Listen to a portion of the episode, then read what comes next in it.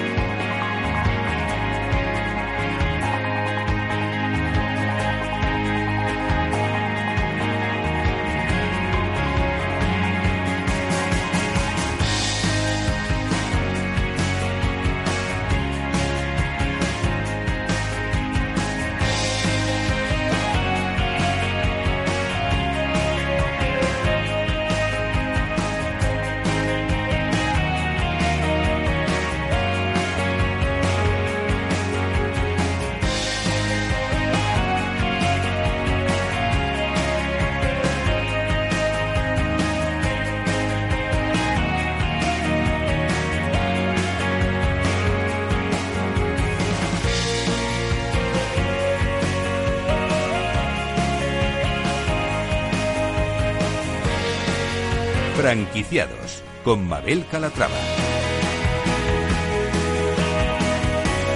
Hola, ¿qué tal? Muy buenos días y bienvenidos a Franquiciados. Como cada miércoles abrimos una ventana al mundo de la franquicia, una ventana a la actualidad por si estos días se están planteando formar parte de la industria. Si es su caso, presten mucha atención porque hoy les vamos a presentar franquicias de éxito, enseñas innovadoras y también resolveremos todas sus dudas sobre franquicias. Comenzamos.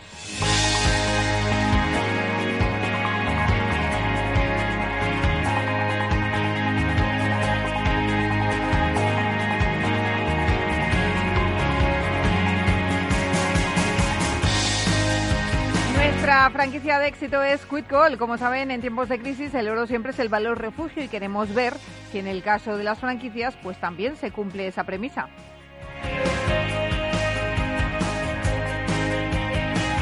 Como franquicia innovadora les presentaremos Mini Chef Kids, una propuesta de ocio para esos niños apasionados de la cocina y que quieran aprender a sacar todo el partido a los fogones. Día más estará con nosotros el coach y conferenciante Javier Coterillo, pero esta vez nos visitará para hablarnos de Farmaquivir, empresa distribuidora de medicamentos que acaba de abrir la mayor fábrica de mascarillas 100% made in Spain.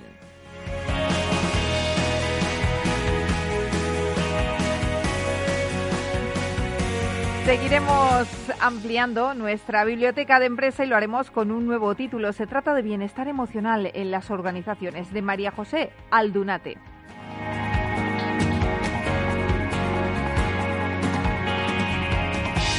Y hoy nuestro mentor de franquicias, Antonio de Siloniz, estará con nosotros para resolver todas sus dudas. Si quieren ir haciendo sus consultas sobre franquicias, pueden hacerlo a través del correo del programa. Se lo recordamos, franquiciados, el 2 con número capitalradio.es.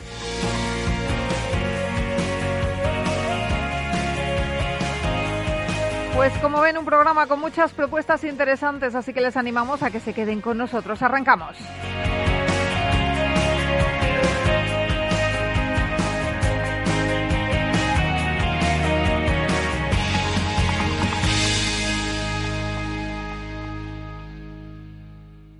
Franquiciados.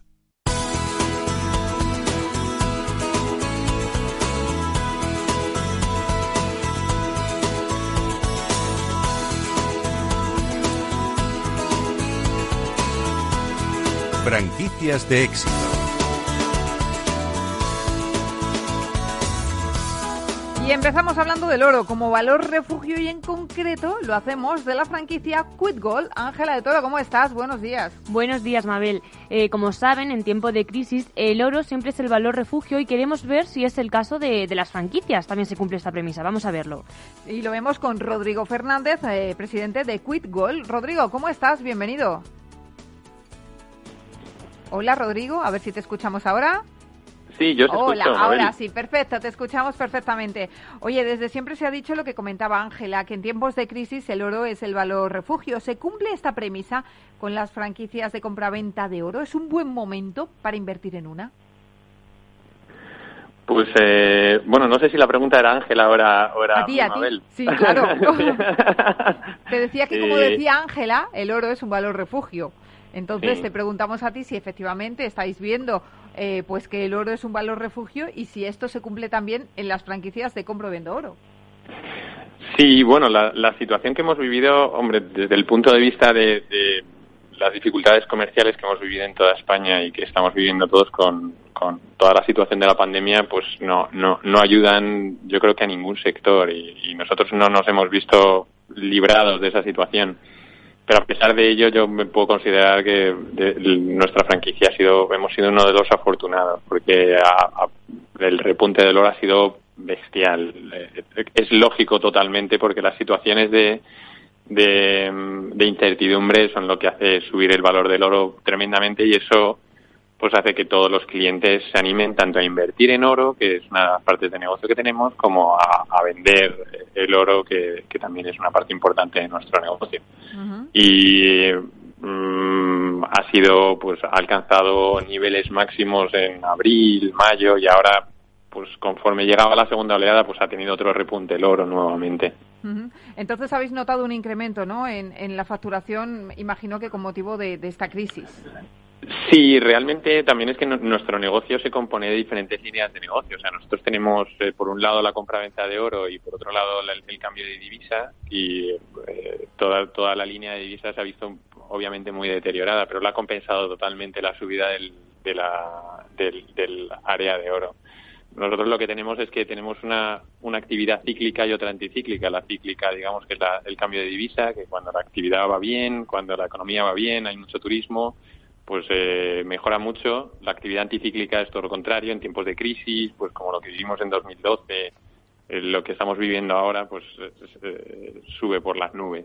O sea que digamos que estamos preparados para cualquier, para cualquier circunstancia. Y Rodrigo, ¿cómo definiría QuickGold y qué, servi qué servicios ofrecen? Sí, pues QuickGold, como, como os comentaba, es la, la unión de, de, oficinas de cambio, que es como originalmente nosotros empezamos, y, tiendas de compraventa de oro y, damos también préstamos con, con garantía de joyas. Y básicamente, digamos que la diferenciación más, más profundas con respecto a otras tiendas del sector viene precisamente de esa combinación, que es que mmm, nosotros aplicamos todo el know-how que teníamos en el cambio de divisa en cuanto a transparencia en precios. Lo que hicimos básicamente fue tratar el oro como una divisa más. Uh -huh. Y eh, tenemos publicados los precios correctos, actualizados con, con respecto a la cotización oficial eh, casi instantánea. Eh, nuestra imagen va mucho más alineada con oficinas de cambio, entidades bancarias, que establecimientos de compraventa de oro y digamos que abrimos el rango a todos los uh, a todos los clientes que no, es estrictamente el cliente um, digamos eh, estereotípico de, una tienda de, de compraventa de oro y en ese sentido también pues eh, nos permite ubicaciones que son que se salen un poco de lo común. Eh, vamos a centros de ciudades, vamos a, zonas más turísticas. Digamos que estamos un poco fuera del, del, del circuito de compra, de comprador tradicional. Uh. Eh, en sus tiendas eh, podemos encontrar eh, oro de inversión. ¿Hay más demanda de este metal con la pandemia? ¿Estamos eh, comprando más este tipo pues en lingotes? porque imagino que depende de los gramos para guardarlo, almacenarlo y después tener liquidez. ¿O se está dando la circunstancia sí. contraria, la de vamos a vender las joyas para obtener liquidez? sí, bueno, realmente sean las dos. Sean las dos, ¿no? Sí, sí, sí. Y, y de hecho es un, es un fenómeno curioso porque el, siempre el, la mayor demanda de oro es cuando el oro eh, toca sus, sus cotas máximas. Es cuando se pues, empieza a hablar mucho de oro en, en, en pues en periódicos naranjas o, o en, o en eh, sí, la prensa salmón, sí. Eh, sí, exacto. El, el, todo el mundo eh, empieza a pensar en, en, comprar en oro y además ahí encontramos todo tipo de inversores. Encontramos inversores grandes, inversores pequeños, inversores que, que invierten una, una cantidad muy, muy pequeñita, como 300, 500 euros para comprar un, un lingote pequeñito. Es una, la verdad es que en abril, mayo, junio, hemos tenido nuestra, nuestro récord de demanda de, de oro de inversión, uh -huh. totalmente. Y de hecho algunas fundidoras se habían quedado sin stock, particularmente de lingotes pequeños. Ha sido, ha sido algo que no, no habíamos visto nunca, de hecho. Y de todas formas, antes de comprar oro, ¿qué es lo que hay que saber? ¿Qué es lo que hay que tener en cuenta? Bueno, pues eh, a la hora de invertir yo creo que lo primero es eh, saber qué, qué es lo que quieres, qué es lo que necesitas y qué idea de inversión tienes. Yo, desde mi punto de vista, el, el oro es un... Siempre se habla del oro como valor refugio, es exactamente eso. Yo lo llamo un, un seguro anti, a, anti lo peor que pueda pasar. Eh, básicamente es, el oro sirve pues ante situaciones de mucha inflación, de crisis profunda, de, eh, pues yo qué sé, pues, si la, hay una crisis de deuda, por ejemplo, el, el oro es lo que va a mantener el valor seguro. Básicamente lo que va a ocurrir es que todas las divisas se van a devaluar con respecto al oro. Mantener una inversión en oro a muy largo plazo siempre es una buena idea. O sea, esa, ese tipo de inversión siempre es buena. Desde el punto de vista especulativo es más difícil porque ahora mismo está, está sujeto a una variabilidad tremenda y lo que vemos es que salen los resultados de las elecciones americanas, eh, baja la bolsa y sube el oro. Si eh, sale ahora la vacuna de, de, pues de Pfizer o de Moderna y baja tremendamente el oro. Eh, salen malas noticias acerca de la pandemia y sube tremendamente el oro. Eso es un poco ya jugársela por todo es difícil y el coste de desinversión es importante. Eh, con lo cual, desde un punto de vista especulativo, el oro tiene poco sentido. Yo creo que para mí el sentido que tiene la inversión en oro es una inversión muy segura, a largo plazo, y por si pasa algo terrible tienes una inversión que está garantizada, que es que, que va, va, a adquirir un, mucho más valor. Con esa con esa idea, la verdad es que es una buenísima inversión. Dicho esto, también hemos tenido casos de clientes que habían invertido el año pasado, que han deshecho la inversión este año y que han sacado una rentabilidad tremenda. O sea que mm, es más una opinión que un hecho, esto de invertir a largo plazo en oro y que a corto no es buena idea. Ha, habido gente que le ha salido muy bien. Oye, Rodrigo, vamos a hablar de la franquicia de Quit Goal. Eh, eh, ¿Con cuántas tiendas contáis ahora mismo? Pues ahora mismo tenemos eh, 40 tiendas abiertas y en apertura tenemos otras tres. eh, la verdad es que tenemos idea de, de terminar 2021 mm, entre 60 y 70 tiendas también depende de la disponibilidad de, de, de zonas que nosotros podamos tener, porque el, la selección de local para nosotros es crítica y bah, a veces nos, nos lleva más tiempo de, del que nos gustaría encontrar, encontrar zonas buenas. ¿Mm? Y hacemos un mix de, de, apertura de tiendas propias y tiendas franquiciadas. De, de, toda esa cadena son 12 tiendas propias. ¿Y qué inversión es necesaria para montar un Quick? ¿Perdón? ¿Qué inversión es necesaria para montar un Quick Goal? Eh, nosotros dividimos la, la, inversión en dos partes muy diferenciadas. Por un lado es el dinero necesario para, para adecuar el local y eh, iniciar la, la actividad. Uh -huh. eso es alrededor, pues dependiendo de las características del local, pero entre 40 y 50 mil euros, que eso incluiría todas las medidas de seguridad, la adecuación del local, eh, todo lo necesario para, para empezar la actividad. Y luego la parte importante de inversión es las necesidades de liquidez. Eh, al final somos una actividad que nos dedicamos a, comprar oro, o sea, vamos a tener activos en oro, eh, a, cambiar divisa, también tendremos activos en divisa y sobre todo a hacer préstamos con garantía joya. O sea, vamos a tener mmm, préstamos en la calle, vamos a tener que, que, tener una cantidad de liquidez importante para poder eh, prestar ese dinero. Y eso mmm, nosotros lo tenemos estimado alrededor de los 100.000 euros. O sea, es por un lado 50.000 euros en la inversión de, apertura del local y luego 100.000 euros de necesidades de activos para poder llevar a cabo la actividad. Pues eh, Rodrigo Fernández, presidente de Quit Gold, un placer haber charlado con usted. Eh, gracias por hablarnos de cómo está el mercado del oro y las franquicias eh, de compro oro y venta de joyas. Gracias y un abrazo. Igualmente, muchas gracias Mabel. Gracias por invitarme. Franquiciados con Mabel Calatrava. Franquicias innovadoras.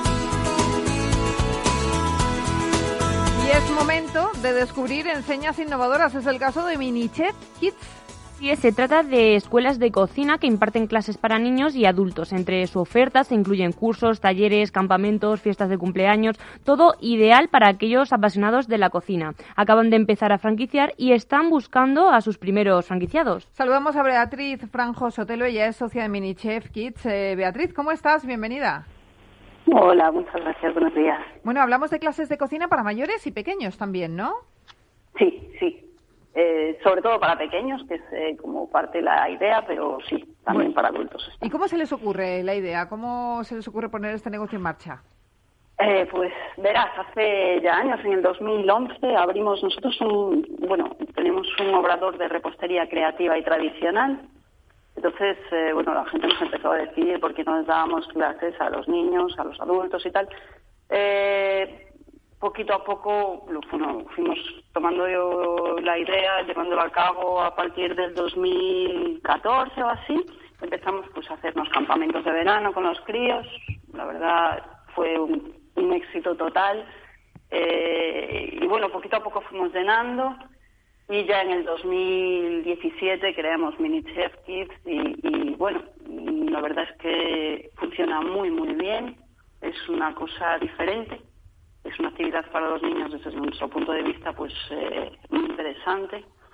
Y, bueno y como aquí fue consideramos que si en un sitio como estamos nosotros que es un sitio pequeñito eh, funciona también pues eh, se entiende que en sitios en ciudades grandes y demás pues el éxito tiene que ser mayor. Y de ahí surgió la idea y, cómo vamos es un negocio, eh, dicen, flexible, ¿no? Que se adapta también al, franquiciado, o sea, que puede trabajar en él unas horas, imagino.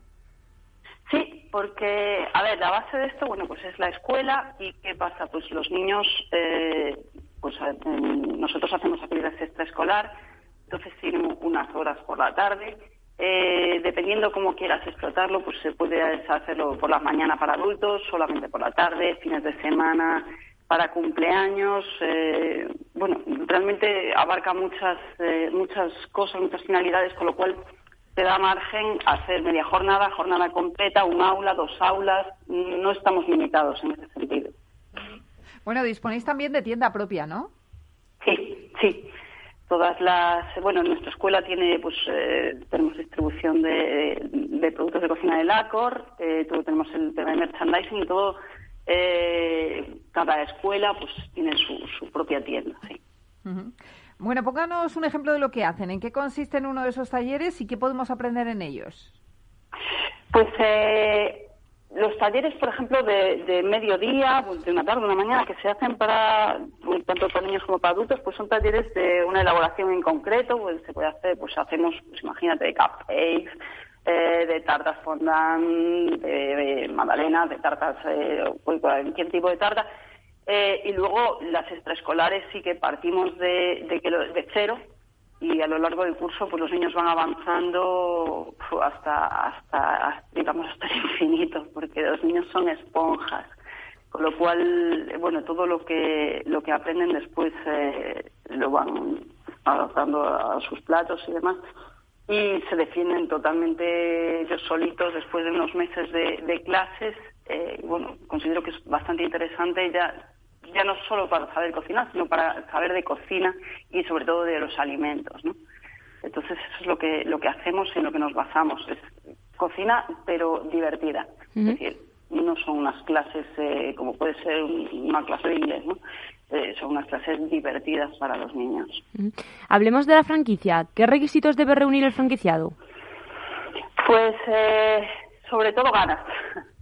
Es, yo creo que es la, base, tener ganas, ganas de, trabajar en esto y que, bueno, nosotros no pedimos eh, pues unos conocimientos muy grandes, pero es interesante que, lógicamente, que sepa algo de cocina o a quien, en caso de contratar a alguien, quien contrate tiene que tener unos conocimientos, aunque sea básicos. Nosotros le aportamos la formación, eh, la que haga falta, sea en nuestra escuela, después eh, in situ, la, eso todo se lo vamos a aportar nosotros.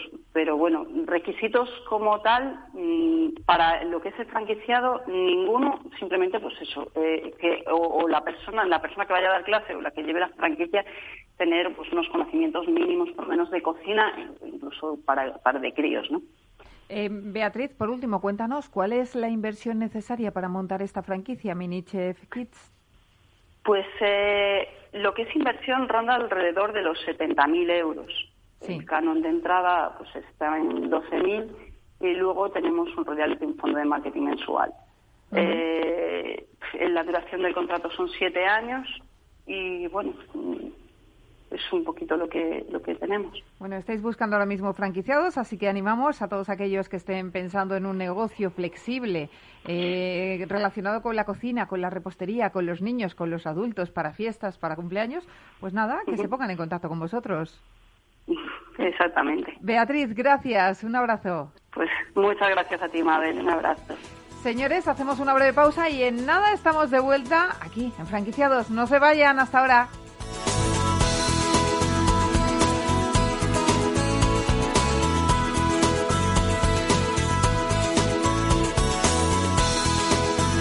Franquiciados con Mabel Calatrava.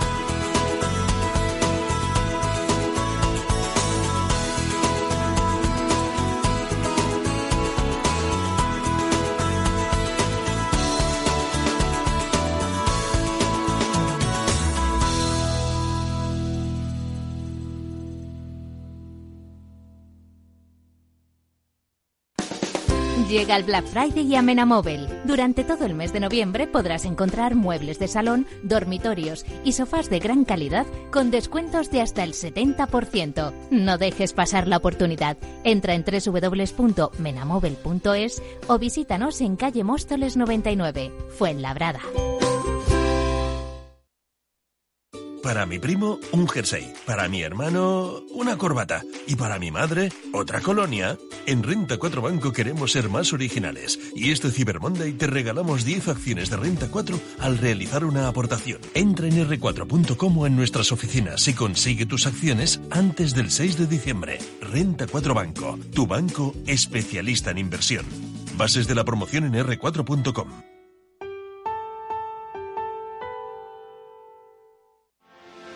¿Quieres anunciar tu negocio en la radio? Entra en el clubdelaradio.com. La compra es online, pero no os vamos a negar que nos encanta que nos llaméis. El teléfono, olvídate, no te vas a acordar. Entra en el clubdelaradio.com. Tu audio y tu campaña de una forma sencilla y rápida. Contrata anuncios en radio al mejor precio. elclubdelaradio.com. Escuchas Capital Radio, Madrid 105.7, la radio de los líderes. En Metro de Madrid llevamos más de 100 años observando cada mirada y ahora que solo te vemos los ojos, queremos ver que te sientes seguro. Por eso, desinfectamos diariamente nuestros trenes e instalaciones. Contamos con un sistema automático de control de acceso y aplicamos la apertura automática de puertas. En Metro, miramos por ti. Metro de Madrid, Comunidad de Madrid. Disfruta de la mejor cocina gallega en Montes de Galicia. Todo un clásico moderno en el barrio de Salamanca. Disfruta de la variada dieta atlántica, de las mejores carnes y pescados tratados con respeto y transparencia y regados con una de las mejores bodegas de la zona. En grupo, en familia o en pareja, Montes de Galicia te ofrece el espacio perfecto en cada ocasión. Horno San Onofre. Somos pasteleros y eso nos gusta. Utilizamos materias primas que nos hacen disfrutar y elaboramos todos nuestros productos de forma artesanal, sin sucedáneos, ni margarinas, ni grasas trans. Sabemos que las cosas buenas son importantes. Con el hashtag buscamos gente dulce. Horno San Onofre, calle San Onofre 3, teléfono 91 532 9060 y calle Hernani 7, teléfono 91 554 3396. También nos encontrarás en el mercado de San Miguel www.pasteleriasanonofre.com. Esto te estás perdiendo si no escuchas a Luis Vicente Muñoz en Capital, La Bolsa y la Vida. Si esta fuera mi, la inauguration speech de John Fitzgerald Kennedy, pues diría que no se pregunten ustedes qué puede hacer la seguridad social por ustedes, sino qué pueden hacer ustedes por la seguridad social. Pues después de 130 años, la seguridad social, que ha servido admirablemente bien a la sociedad y a la civilización, está exhausta. No te confundas. Capital, la bolsa y la vida. El original. Capital Radio. Siente la economía.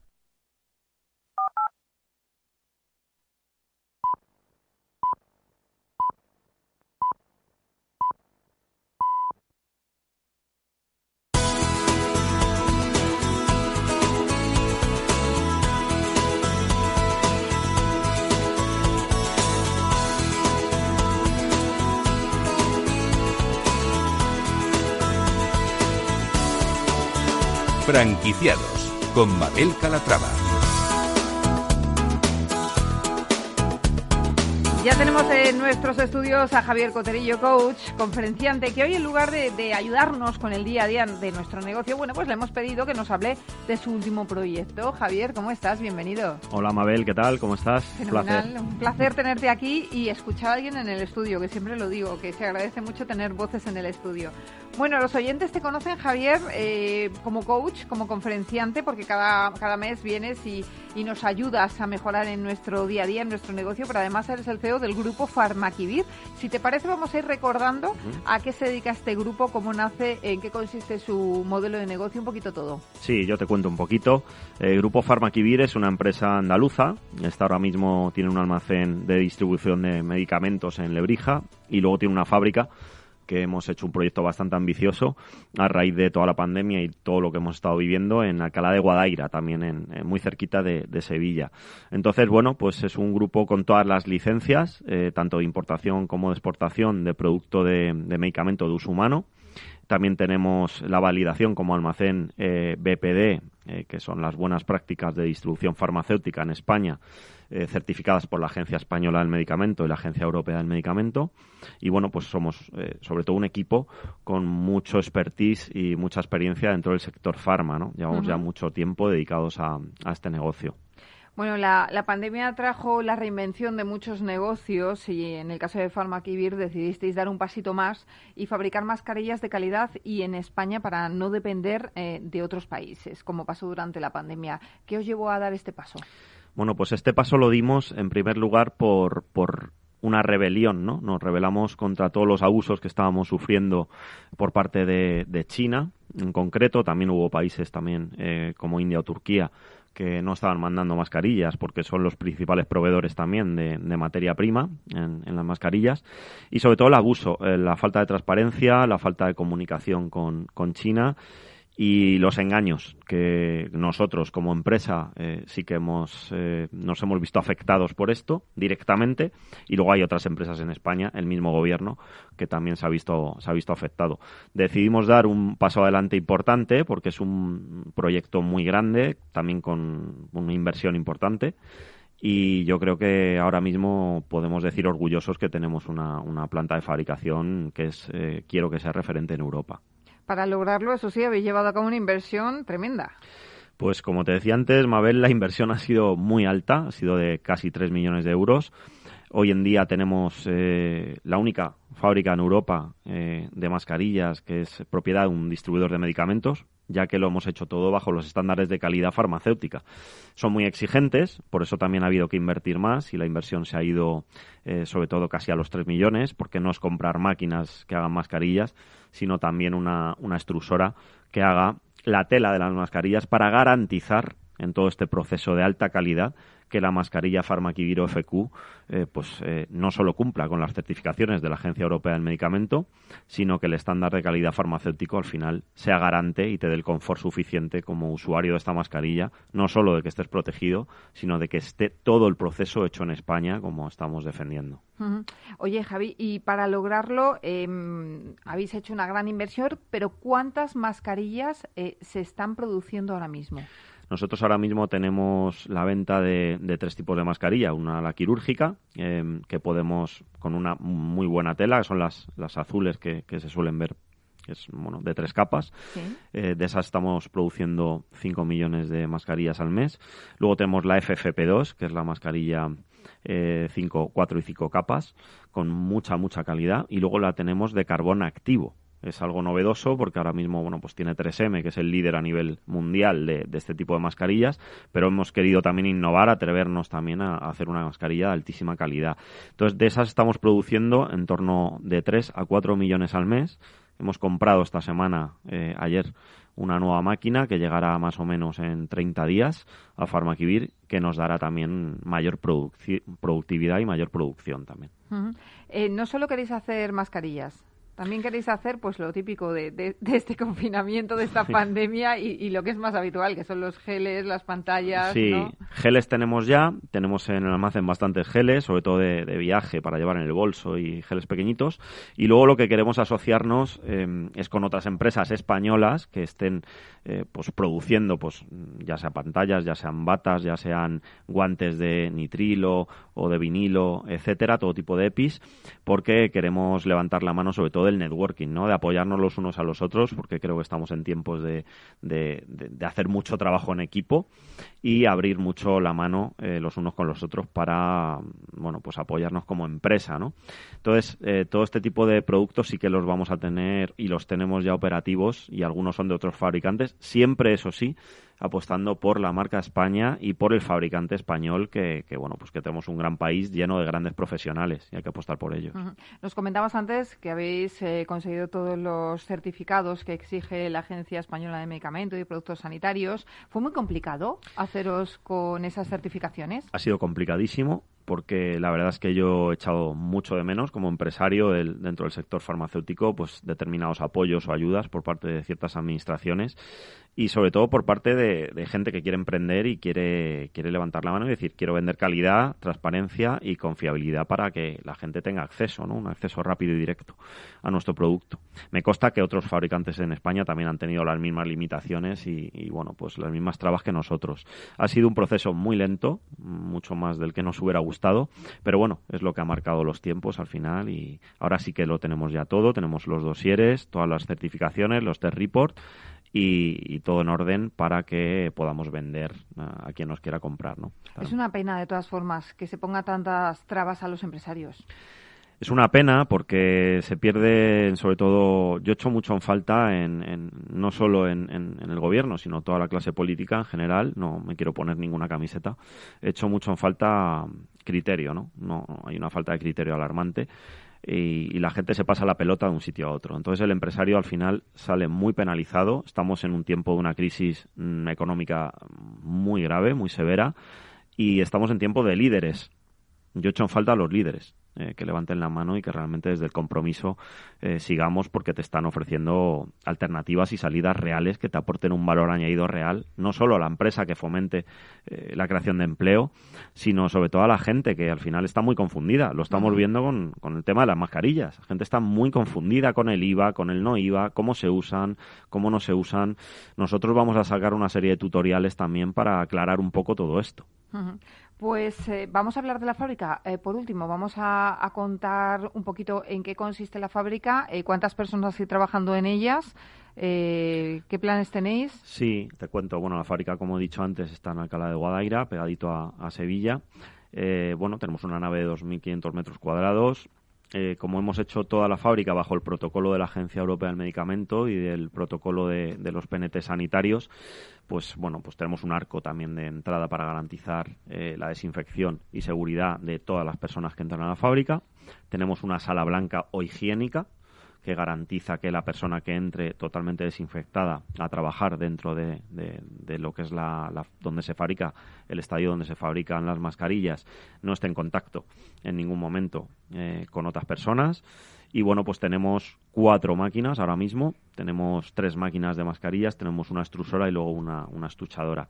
Lo tenemos todo muy bien. La verdad es que salió un reportaje en televisión española hace dos semanas y estamos muy contentos de, cómo ha quedado todo. La inversión ha sido fuerte, pero al final el resultado es óptimo y creo que, tenemos que estar orgullosos de, de, lo que tenemos, ¿no? Y sobre todo enseñarlo y estamos encantados eh, al final de tener un equipo allí importante, sobre todo que es lo que hace posible todo esto, ¿no? Hay un equipo de 25 personas. 25 personas. ¿Quiénes son vuestros principales clientes? Bueno, pues tenemos todo tipo de clientes, desde administraciones públicas, ahora estamos negociando un contrato con el Servicio Andaluz de Salud, por ejemplo, hasta empresa privada o, eh, eh, bueno, pues hospitales, clínicas, eh, incluso también cliente final porque hay muchas farmacias que ya nos están comprando directamente las, las mascarillas que se nota cuando tocas la, mascarilla que tiene mucha más calidad que la mascarilla que venía de China. Mm, es que nos cuesta diferenciar la calidad buena de, de una mascarilla, nos cuesta diferenciar las mascarillas. Cuesta mucho, pero mira, yo te digo una cosa. Bueno, yo os voy a regalar el próximo día que venga aquí mascarillas de Pharmaquivir. Y pues, buenas. y, buenas. de calidad y made in Spain. De, alta calidad y made in Spain siempre. siempre. Sí se nota mucho en, el tejido, Mabel. Se nota mucho en el tejido, sobre todo en el troquelado de la mascarilla, en el sellado de las gomitas. Eh, se nota, la verdad es que en el acabado general de la mascarilla y luego que tenemos la certeza de que cualquiera puede ver eh, los test report de los laboratorios que han estado testando nuestras mascarillas y ahí está el resultado, que es, un grandísimo resultado. Próximos retos ¿qué te has marcado. Pues mira, el próximo reto, mm, yo que soy un optimista intenso y convencido, mm, voy a hacer una fundación. Yo vengo de Carabanchel, que es un barrio del sur de Madrid, al cual adoro. Y bueno, pues lo está pasando muy mal, igual que Carabanchel, otras eh, muchas partes de Madrid de España, desgraciadamente. Voy a hacer una, una fundación, estamos ya en ello y vamos a ayudar a todo el mundo que podamos porque yo como empresario siento el compromiso de devolverle a la sociedad, apostar por la sociedad, ser positivo y apostar por, por un país al que admiro y al que quiero, que, es España, ¿no? Entonces vamos a hacer una fundación, se va a llamar Javier Coterillo y también, lógicamente, estará apoyada en, en Farmaquivir para ayudar a, a todo el mundo. Fenomenal, qué bonito. Bueno, pues nos hablarás de ella cuando tú quieras. Gracias, Javier, cuídate. Muchas gracias, Mabel. Un, placer. Chao, chao.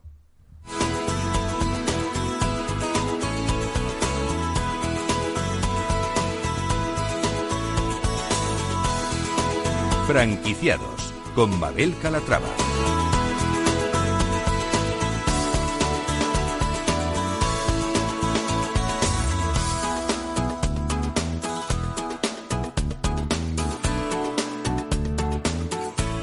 Seguimos sumando títulos a nuestra biblioteca de empresa y hoy es el turno de bienestar emocional en las organizaciones de María José Aldunate. Los aspectos emocionales suscitan cada vez mayor interés en todos los ámbitos y más aún en tiempos de COVID. La pandemia golpeó con fuerza nuestro modelo social y económico, enfrentando a las organizaciones al reto de, entre otras muchas cosas, dar respuesta a cuestiones de la esfera psicológica de sus plantillas y de sus grupos de, interés. No cabe duda de que un evento de tal magnitud producirá secuelas psicológicas que tendrán repercusión en todos los ámbitos de la vida. Eso incluye el entorno laboral y las empresas también deberán estar preparadas para dar esas respuestas adecuadas a, a estas necesidades.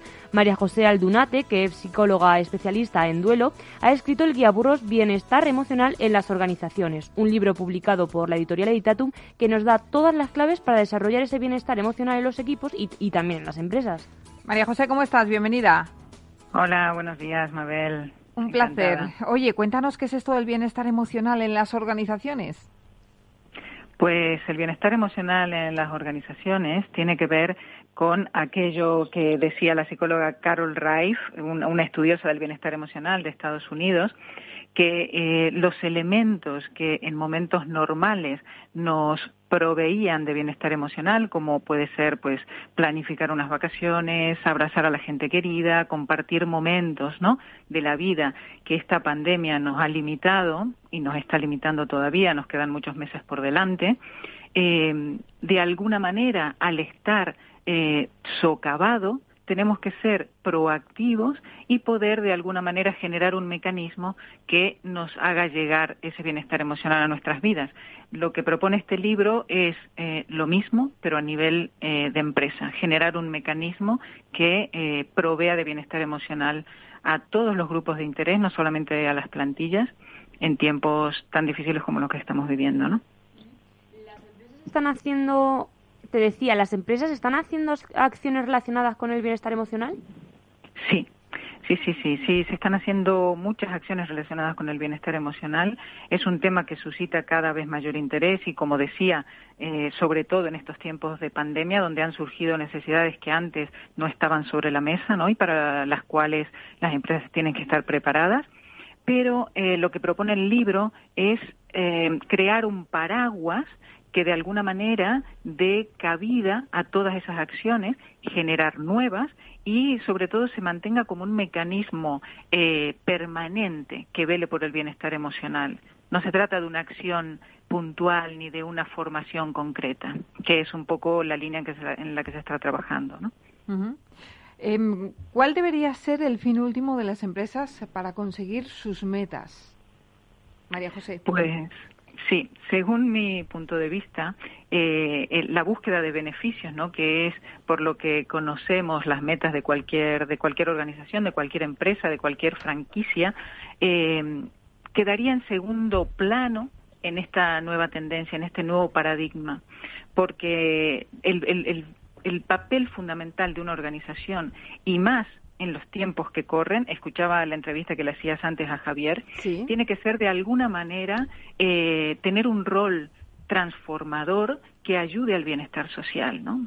Justamente la empresa en la que trabajo, de KV Seguros, que es una de las mejores empresas para trabajar en España, es un ejemplo de esto, ¿no? Es un ejemplo de, de su compromiso social desvinculado, es un compromiso social real, desvinculado de, la necesidad o el deseo de generar beneficios, que es una cosa totalmente lícita en cualquier empresa, ¿no? Para eso se crean, pero no son conceptos que están reñidos entre sí, todo lo contrario.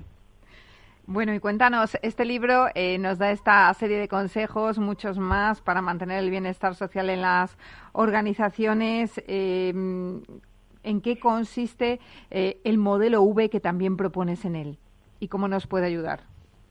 Bueno, justamente lo que me preguntabas antes, eh, sí que se están haciendo acciones, pero se hacen de manera aislada o se hacen eh, circunscritas al, departamento de, de, personas, ¿no? Que ya no se habla de recursos humanos, sino que se habla de departamento de personas. Eh, pero pierden potencia porque son acciones muy muy potentes, pero al estar aisladas o debajo de un modelo que tiene que ver más con la salud en general o con otros tipos de modelos considerados mayores, eh, pierden pierden potencia y pierden sentido. Lo que plantea este libro es justamente crear una unidad dentro de las organizaciones que sea un mecanismo permanente, que de alguna manera genere acciones en tres direcciones, porque el, modelo planteado tiene tres líneas eh, de trabajo, tres líneas estratégicas, una que se llama cuidar, entrenar y, por último, acompañar, porque se generará como un espacio también de servicios internos a cualquier área de la compañía eh, en lo que respecta a todo el tema vinculado con las emociones. Pues eh, María José Aldunate, autora de este guía burros em, de bienestar emocional, muchísimas gracias por estar con nosotros, por presentarnos esta nueva obra que sumamos también a nuestra biblioteca de empresa. Gracias. Gracias a ti, Mabel. Muchísimas suerte. Un abrazo.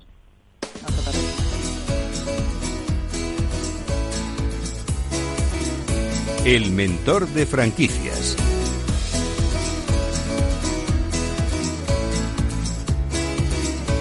Ya está aquí de nuevo nuestro mentor de franquicias para responder a todas las dudas que nos han hecho llegar al correo del programa, que les recuerdo es franquiciados, el 2 con número arroba capitalradio.es. Antonio de Silonit, fundador del grupo de Euricia y primer mentor de franquicias de España. ¿Cómo estás? Bienvenido. Muy bien, muy buenos días. ¿Cómo estáis?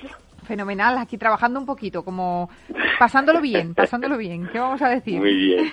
Así, así espero que estén nuestros oyentes. Así tienen que estar. Oye, Antonio, hay mucho interés actualmente por la industria de la franquicia. Muchos ven en ella un valor seguro para apostar, pero ¿cómo elegir el mejor modelo? ¿Cómo elegir ah, la que más nos conviene? Ahí está el kit de la cuestión, ¿no? Sí, eh, bueno, lo primero de todo hay que ver eh, el concepto de franquicia que uno quiere. Hay franquicias eh, que yo las denomino franquicias pelotazo y luego franquicias para toda la vida. ¿Qué, mm, ¿Cuáles son las pelotazos? Pues todos pensamos, ¿qué, ¿qué pasó con los gimnasios de electromusculación? ¿Qué pasó con los cigarrillos electrónicos? Con las tiendas de perfumes.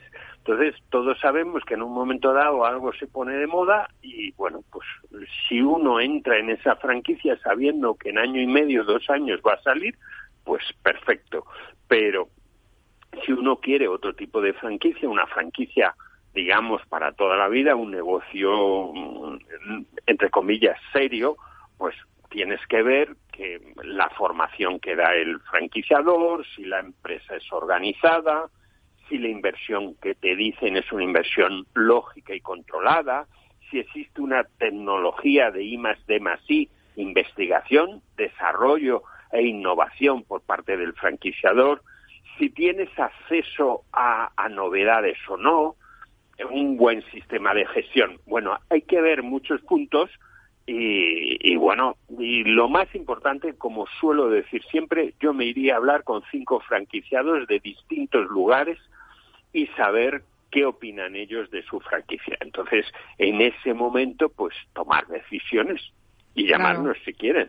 Claro que sí. Bueno, pues eh, no sé si le han llamado, pero escribir nos han escrito. Y nos ha escrito Pera García de Barcelona. Dice, tengo una empresa de limpieza desde hace años que funciona muy bien y estoy pensando en franquiciarla. Mi pregunta es, ¿cuánto tiempo me llevará franquiciar y encontrar los primeros franquiciados? Otra pregunta, Tela, ¿eh? sí. Bueno, lo normal es que de 6 a 12 meses es el tiempo que lleva en encontrar el primer franquiciado y luego franquiciar pues se suelen hacer eh, nosotros dentro de método de franquicia pues una franquicia mm, de una empresa consolidada pues de tiempo pues eh, en tres meses tienes puesto en marcha el proyecto. Pero eh, sí hay que tener en cuenta que los primeros franquiciados yo recomiendo que sean pues como se hacía en la antigüedad, es decir, que el, maestro artesano convertía en, digamos, a su trabajador en otro artesano más. Bueno, pues yo digo que siempre es bueno empezar con lo que se llaman franquicias piloto, franquicias que ofrezco a personas afines, a trabajadores, con condiciones eh, ventajosas en estas primeras franquicias. Ese es, mm, yo creo, el modo más eficiente para salir al mercado.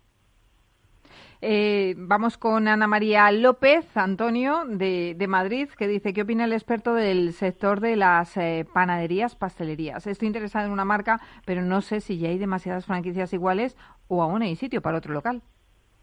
Sí, eh, bueno, el pan y la industria del pan ha evolucionado mucho en, en estos en estos años.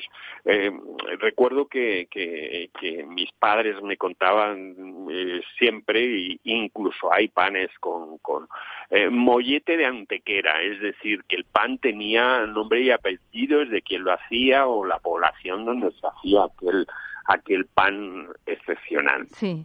En un momento dado, pues eh, se tendió al pan más barato, al pan vender mucho pan a un muy bajo precio. y congelado, claro. Hmm. Ha, vuelto un poco al origen de lo que es el pan, el concepto de calidad, se empieza a hablar de masa madre, de harinas ecológicas, de horneados naturales. Entonces, eh, eh, siempre hay un hueco para la calidad en este momento y, yo creo que para la panadería que en España está tan arraigada. Entonces, eh, hay que ver la, la, línea de franquicia que quiere nuestra nuestra Ana María. Es decir, no sé si, si va más a...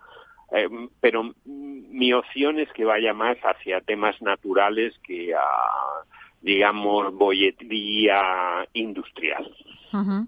Bueno, pues eh, la tendencia pasa por ahí, por cuidarnos eh, y por huir un poco ya de, la comida rápida y apostar por esa comida más orgánica, más natural, más trabajada, más elaborada, más de recetas de nuestros abuelos. Y recordemos, mm, Mabel, que mucha gente en estos momentos de pandemia se está haciendo el pan en casa. Sí, sí. Y entonces están... Es que tuvimos mucho tiempo, perdón, tuvimos mucho tiempo libre y aprendimos mucho. Sí, es cierto, sí es cierto.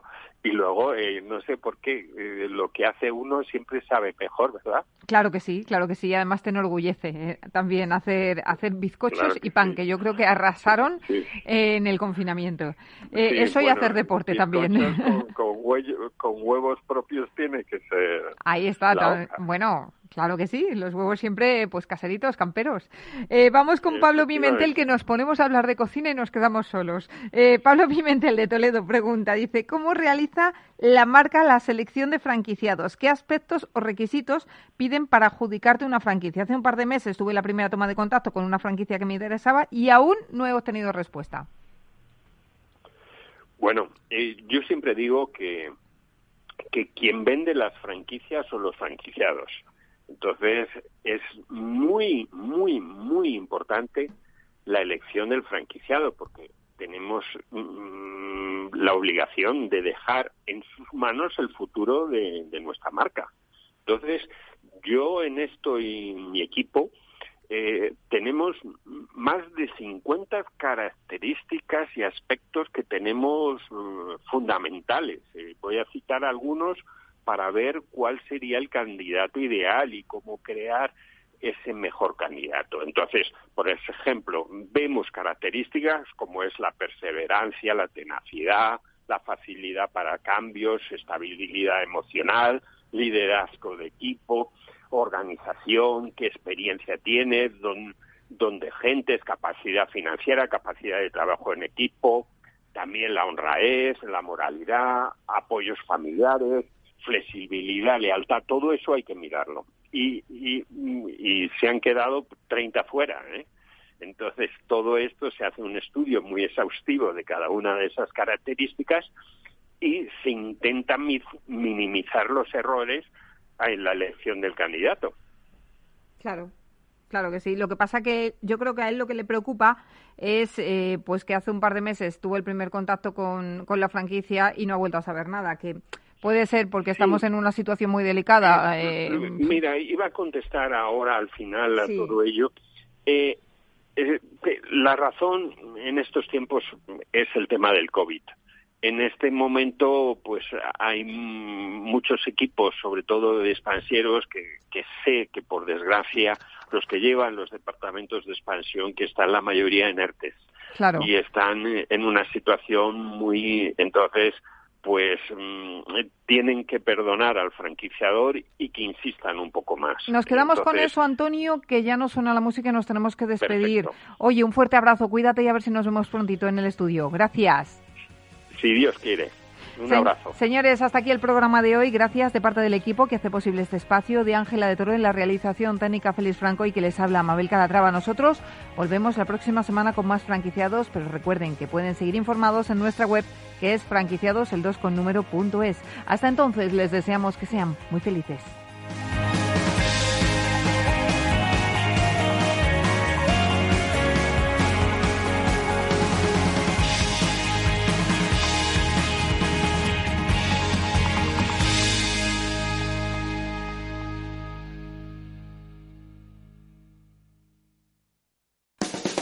Llega el Black Friday y Amenamóvil. Durante todo el mes de noviembre podrás encontrar muebles de salón, dormitorios y sofás de gran calidad con descuentos de hasta el 70%. No dejes pasar la oportunidad. Entra en www.menamóvil.es o visítanos en calle Móstoles 99, Fuenlabrada. Cuando un gestor te habla con terminología demasiado compleja, es porque no puede permitirse decir las cosas así de claras. En Finanbest solo ganamos si tú ganas primero. O lo que es lo mismo, en Finanbest, si no sumamos, no restamos. Conoce todas las ventajas del Result Investment. Tienes mucho que ganar. Finanbest, tú ganas. Capital Radio. Disfruta de la mejor cocina gallega en Montes de Galicia. Todo un clásico moderno en el barrio de Salamanca. Disfruta de la variada dieta atlántica, de las mejores carnes y pescados tratados con respeto y transparencia y regados con una de las mejores bodegas de la zona. En grupo, en familia o en pareja, Montes de Galicia te ofrece el espacio perfecto en cada ocasión. Si te gusta el pádel, en Capital Radio tenemos tu espacio. Todos los martes a las 22 horas saltamos a la pista para contarte la actualidad del World Padel Tour, los torneos amateur, las novedades de las marcas y toda la actualidad relacionada con el segundo deporte más practicado de España. Esto es Padel, los martes a las 10 de la noche en Capital Radio. En el restaurante Gaztelubides somos rigurosos con la selección del producto para crear recetas imaginativas que acompañamos de una bodega generosa y brillante y de nuestra magnífica terraza durante todo el año. Restaurante Gaztelubide, carretera de La Coruña, kilómetro 12200, La Florida. Teléfono 91 372 8544. Una recomendación del programa gastronómico Mesa y Descanso.